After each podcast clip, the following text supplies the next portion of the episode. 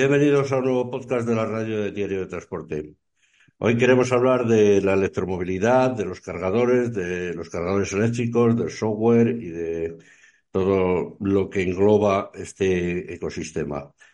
Para ello tenemos con nosotros a Daniel, director de ventas en España de Monta, una plataforma que impulsa el ecosistema y el software para los cargadores eléctricos. Hola, Daniel.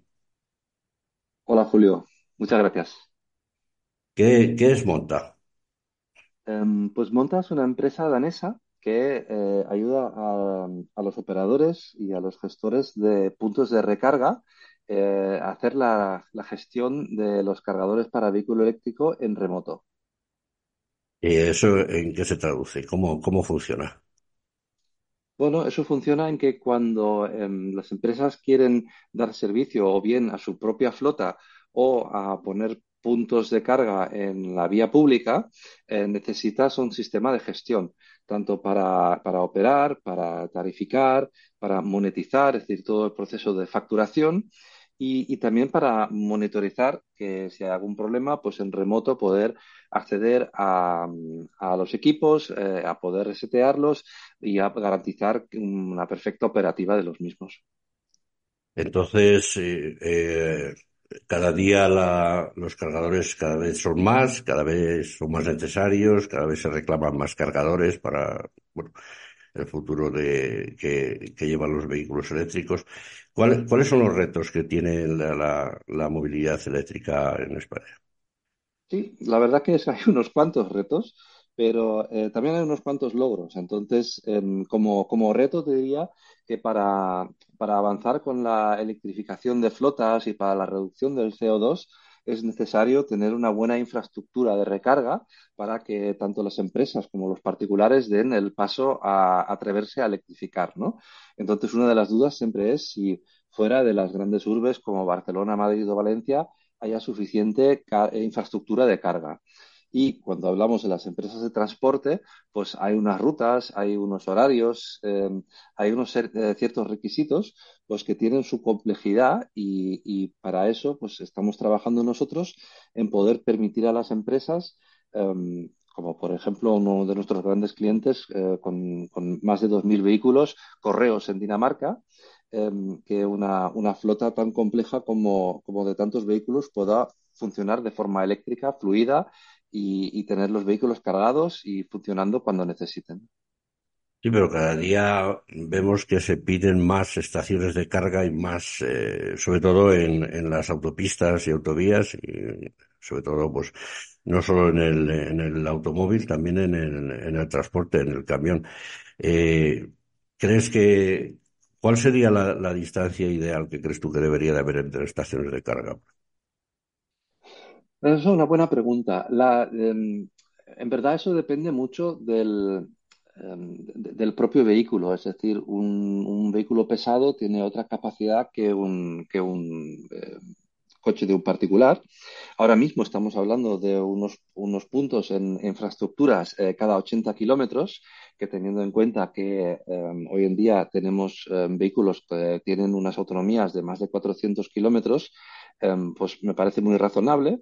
Pero eh, aparte de la distancia entre los distintos puntos, es también el, hecho de que la carga en ruta es más bien la excepción en muchos de los trayectos, tanto de la logística como en los particulares, porque en el coche eléctrico o en el vehículo eléctrico, la mayoría de las cargas se hacen o bien en lo que se llama depot charging, cuando se carga en la empresa una flota, eh, pues por ejemplo, para el servicio de última milla, o el vehículo de empresa que se carga o bien en la empresa o en el hogar. Entonces, la carga pública hace, yo diría que entre un 20 y un 30% máximo de las cargas, que son justamente esas cargas que realizamos cuando nos salimos de nuestro trayecto habitual o cuando tenemos una ruta específica. Y ahí hoy en día el software de los propios vehículos ayuda muchísimo en planificar la ruta y las paradas para eh, optimizar, digamos, el tiempo de carga eh, y no esperar a tener la, batería totalmente eh, vaciada, sino de hacer paradas técnicas conforme la ruta donde haya disponibilidad. Y por suerte, hoy en día en España ya somos el quinto país a nivel de infraestructura en Europa. Es decir, aunque nos queda mucho recorrido por delante, ya hay cada vez más infraestructura. eh, y eso nos permite pues, eh, hacer esos recorridos eh, de media y larga distancia. ¿Y cuál es la situación actual de la, de la electrificación en España, de, de los cargadores? Em, es, es, muy mezclada. Em, yo te diría que en las grandes ciudades tenemos hoy en día una muy buena infraestructura y la buena infraestructura que tenemos en ciudades como Barcelona, Madrid, eh, nos falta cuando vamos a zonas más rurales, ¿no? Entonces ahí em, falta todavía muchos más puntos de carga y, puntos o áreas donde donde podamos dar servicios que no solo es el punto de recarga, sino es igual que en las gasolineras, donde se puede hacer eh, un café o una comida, es decir, de tener un entorno em, amable y agradable para, para realizar esa, esa carga y luego estamos hablando de la potencia. Una de las dificultades que tenemos hoy en día, y sobre todo si hablamos del vehículo pesado, es que necesitamos una potencia em, más amplia de ese punto de carga para que esa carga se haga en el menos tiempo posible. Entonces, yo te diría que las dos, los dos retos son, uno, el número de puntos de carga y, y a cuántos kilómetros la distancia que tú me preguntaste, y por otro lado que se trate de, cargadores potentes que reduzcan el tiempo de carga del, vehículo. Esos serían para mí los dos retos principales. ¿Cuáles son los puntos fuertes nuestros en España frente a los países vecinos? Los puntos fuertes y los débiles. Sí, puntos, puntos fuertes. Em, yo te diría que el hay mucho negocio por delante todavía. Es decir, nosotros eh, en, España hemos visto que cuando se ha empezado a, crear la primera infraestructura, se ha hecho un poco por obligación y, no por eh, pensar tanto en, las necesidades del, usuario y en la experiencia del usuario. Y ahí creo que está el gran reto y la gran oportunidad em, para eh, aquel, aquella empresa y emprendedores que se dediquen a la carga pública a ofrecer esos servicios y dar esa mejora de calidad que los usuarios buscan. ¿Y cuáles son las previsiones que veis, eh, que veis desde, desde el sector? Sí, las previsiones son buenas. Eh, nosotros hemos visto, por un lado, que lo que comenté antes, que a nivel de puntos eh, de carga pública ya somos el quinto país en Europa y tenemos, por otro lado, el, crecimiento de un 39% entre el 2022 al 2023, que los puntos en España han crecido mucho. Entonces, eh, eso nos hace pensar que de aquí los próximos pasos vayan a ser mucho más rápidos y muchos más grandes, porque además son cosas que ya hemos visto en otros países vecinos. Es decir, a día de hoy Portugal y Francia nos doblan en cantidad de vehículo eléctrico por habitante. Em, y eso es precisamente pues, porque tenían esa mejor infraestructura y, quizás también porque tenían una política de, descarbonización eh, más ambiciosa. Eh, hoy, ahora estamos viendo que las empresas españolas cada vez están más interesadas y se toman más en serio el tema de la electrificación y descarbonización y eso nos brinda una serie de oportunidades. ¿Y cuál es la disponibilidad que tenemos de cargarlos la infraestructura? Porque imagino que aquí no será solo el hecho de, tener cargadores, sino también hará falta que intervengan más, más sectores, ¿no? Eh, inversión pública, inversión privada, etc., ¿no? Sí, yo te diría yo, yo, viajo a menudo con coche eléctrico, entonces em, lo que estoy viendo últimamente es que ya hemos llegado a un punto en donde tenemos em, más infraestructura que coches cargando.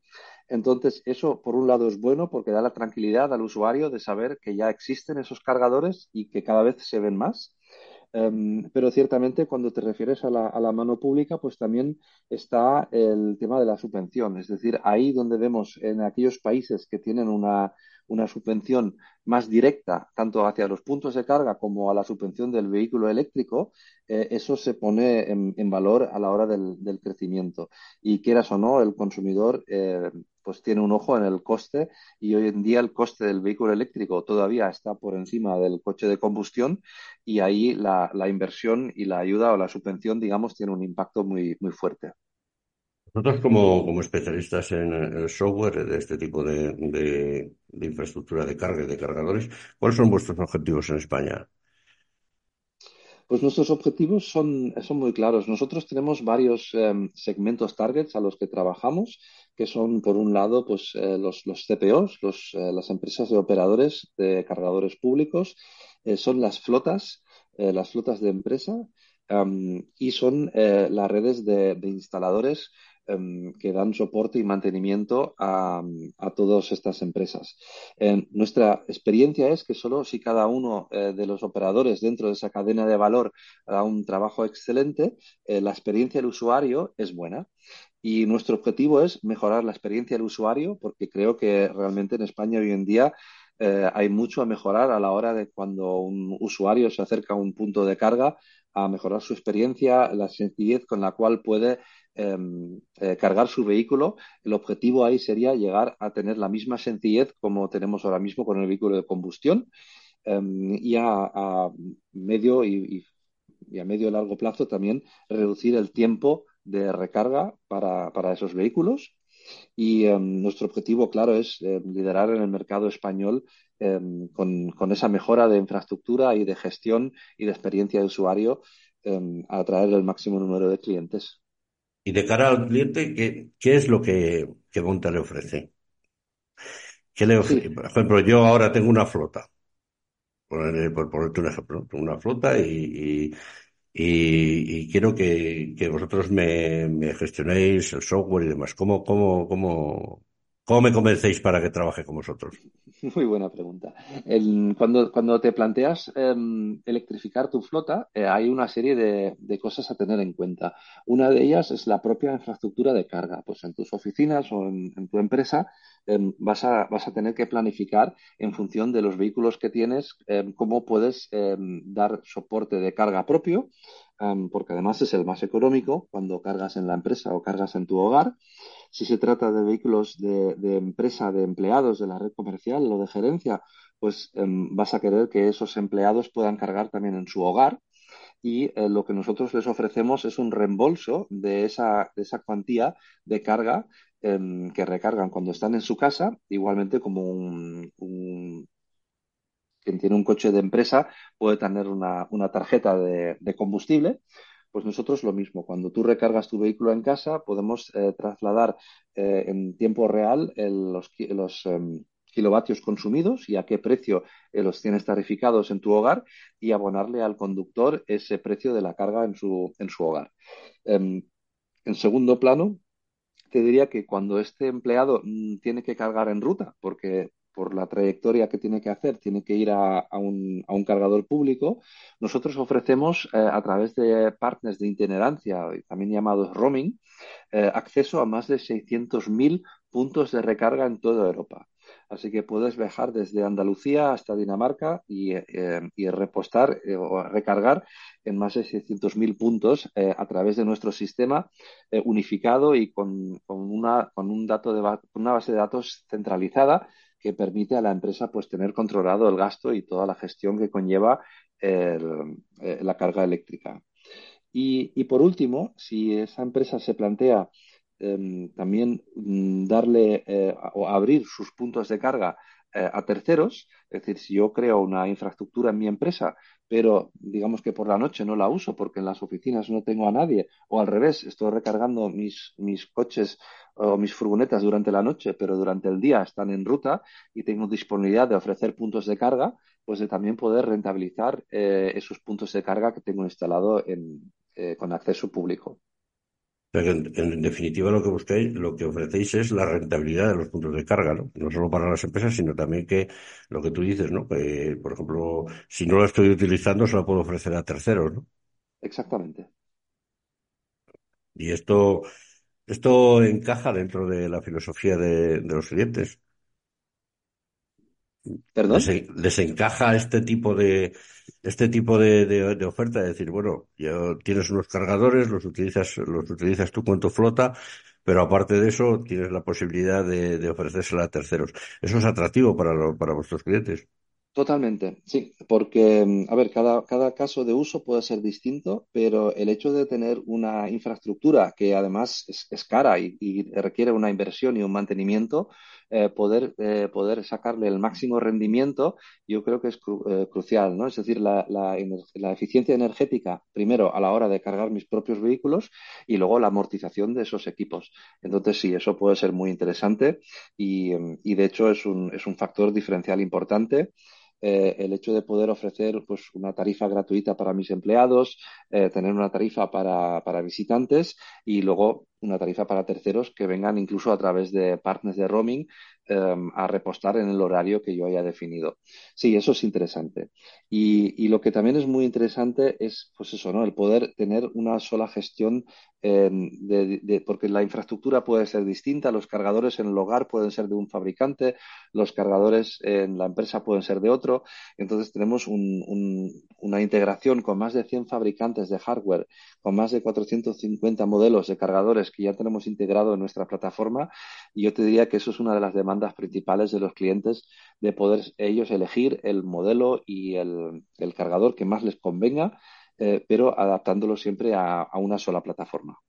Sí, porque para, para evitar posibles confusiones, vosotros no ofrecéis cargadores. No, ofrece, no sois una empresa de cargadores, al contrario. Vosotros lo que, vosotros no, no lo que hacéis es eh, ofrecer el servicio, no el, no el cargador, ¿no? Así es, nosotros somos agnósticos de lo que sería el, cargador y nos integramos con el mayor número de fabricantes y de modelos posibles eh, y de esa forma podemos dar soporte a todas las empresas y a todas sus necesidades. Y si eh, eh, hay algún cargador que a día de hoy no estuviera integrado, pero un cliente nos lo pide, pues lo vamos incorporando a esa, red de fabricantes que soportamos. Eh, ya tenéis, me imagino que tendréis ya bastantes eh, empresas y bastantes flotas en España. ¿Tenéis alguna también de, transporte que esté trabajando con vosotros? Eh, buena pregunta. Eh, a nivel de transporte todavía no. Eh, sí que tenemos varias empresas de transporte en, en Europa, um, pero en España estamos empezando ahora las primeras negociaciones con empresas de transporte que están haciendo pruebas con vehículo eléctrico, pero el cliente como tal a día de hoy todavía no tenemos. Sí, bueno, el vehículo eléctrico, el, el, el, automóvil va, vamos por debajo de Europa, pero en camiones también vamos bastante, bastante, bastante por debajo del resto de Europa. Y, bueno, siempre la inversión que requiere cambiar al eléctrico es muy importante, entonces para las empresas es un, es un hándicap y que se lo tienen que plantear muy bien a la hora de cambiar de, de combustión al eléctrico. Eh, ¿Algún tema más que quieras comentarnos, que quieras hablar de? No, yo, se te ha quedado? yo, solo, yo solo te diría que estoy viendo y eh, acabo de estar en la, en la feria de Valencia, en la Mobility Expo, en donde había también eh, em, empresas de logística y, y donde vi eh, varios fabricantes de, de, camiones eléctricos. Entonces creo que la, lo interesante es ver que um, obviamente las empresas tienen una alta presión a la hora de reducir emisiones de CO2 y las empresas son cada vez más responsables, con lo cual yo te diría que lo, y lo interesante es ver que aunque quede mucho recorrido en la industria eh, por, por, recorrer, eh, ver que hay ya, que ya se están llevando a cabo esas pruebas y que también ahí se está empezando un proceso de transición, igual como eh, empezó hace unos años con el, con el vehículo privado. Vosotros como, como empresa eh, tenéis unos objetivos claros eh, a futuro. ¿Cuáles son vuestras previsiones, por ejemplo, de aquí a un plazo de cinco años, por ejemplo? Sí, nuestras previsiones van siempre vinculadas al, a las capacidades de cada, de cada mercado, ¿no? Entonces, lo que nosotros, lo que nosotros hemos, hemos visto es que de los, um, de los conductores encuestados para eh, compra de vehículo nuevo, un, un 40% eh, ha, decidido ya que su próximo vehículo va a ser un vehículo eléctrico. Eh, eso es eh, uno de los, de los factores. Y el segundo es pues, el, el, hecho de que vemos ese crecimiento tan importante el año pasado. Sabemos por experiencia de, países escandinavos y países vecinos que el, que tenemos ahí un, potencial de mercado para nosotros a nivel de crecimiento de infraestructura, tanto pública como de empresa um, para el número de puntos de carga que va, que va a incrementar. Y nosotros queremos liderarlo y queremos, um, queremos ser el, la empresa de elección para, para los operadores. Muy bien, Daniel, representante, director de ventas en España de Monta. Eh, ¿Algo más que os quieras contar? ¿Que crees que debe ser interesante? Muchas gracias, Julio. No, es, creo que ya. Muy bien. Pues nada, darte, darte las gracias eh, por estas explicaciones, por esto, por aclararnos más qué es Monta y por acercar más a, a nuestros lectores lo que, y oyentes lo que, lo que representa Monta y la electromovilidad en España. Gracias. Un, un placer. Hasta aquí el podcast.